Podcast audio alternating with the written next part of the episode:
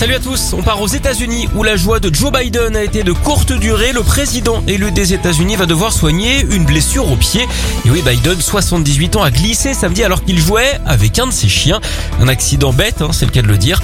Bilan, une entorse du pied droit qui pourrait révéler une fracture. Il doit passer un scanner. Alors il n'a pas eu besoin d'appeler d'autres présidents hein, pour le secourir. Pas besoin donc de faire du bouche à bouche. En parlant de ça, vous savez ce qui peut arriver de pire? Un papillon. C'est justement de se casser la chenille. On enchaîne avec ce job sympa pendant le confinement, être payé pour regarder des films de Noël, c'est ce que propose un site américain. Bon par contre il faut regarder 25 à 1 par jour jusqu'à Noël, ça peut valoir le coup puisque c'est quand même payé 2500 dollars.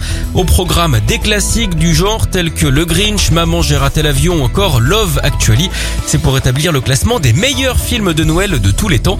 Alors un bémol et de taille, il faut avoir un permis de travail américain.